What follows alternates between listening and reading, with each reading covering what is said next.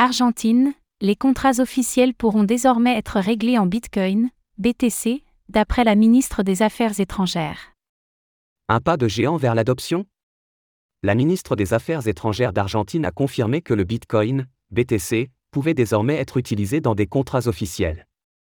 Le pays va-t-il lui aussi faire du BTC une devise légale?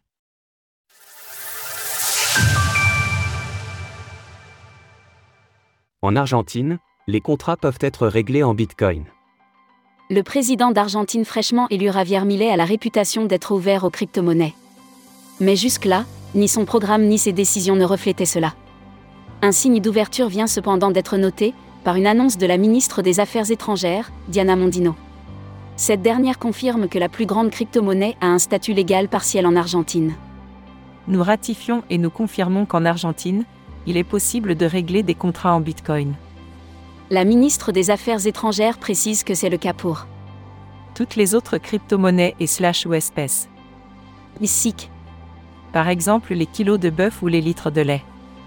Elle cite ainsi un décret qui précise que le débiteur doit envoyer la quantité correspondante dans la monnaie désignée, qu'elle est cours légale en Argentine ou non. Vers une adoption du Bitcoin? Le décret a été validé il y a deux jours, et il change la manière dont les Argentins peuvent procéder à des transactions et régler des contrats. Le message envoyé par la ministre des Affaires étrangères est donc notable, il montre que l'Argentine compte bel et bien se baser sur d'autres devises et actifs pour redresser son économie.